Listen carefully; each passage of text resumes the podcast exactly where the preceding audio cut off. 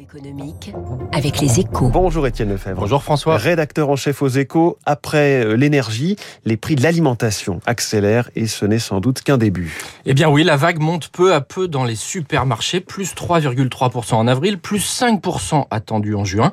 Et certains experts redoutent que le seuil des plus 10% soit franchi en fin d'année.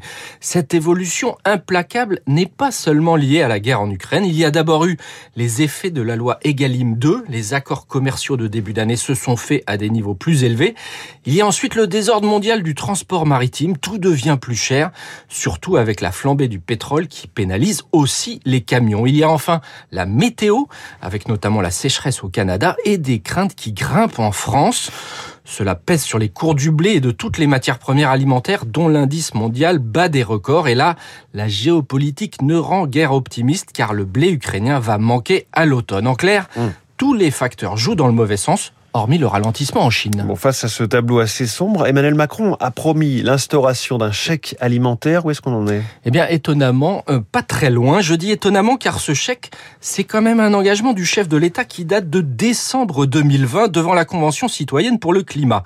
Mais le chantier s'est enlisé dans des circuits de distribution compliqués et Emmanuel Macron l'a de nouveau promis pour son deuxième mandat dans un contexte qui n'a plus rien à voir. Exit l'accès à des produits bio ou locaux la priorité désormais est de réduire la facture pour les moins aisés alors que le prix des pâtes a déjà pris 15%, plus 10% pour l'huile.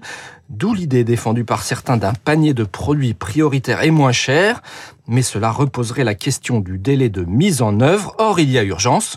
Le prochain gouvernement pourrait donc revenir à un geste plus simple, un chèque pour les plus modestes. On parle de 50 à 60 euros par mois, à l'instar du chèque inflation de cet hiver. Pas sûr même que le type d'achat soit limité. Efficacité oblige.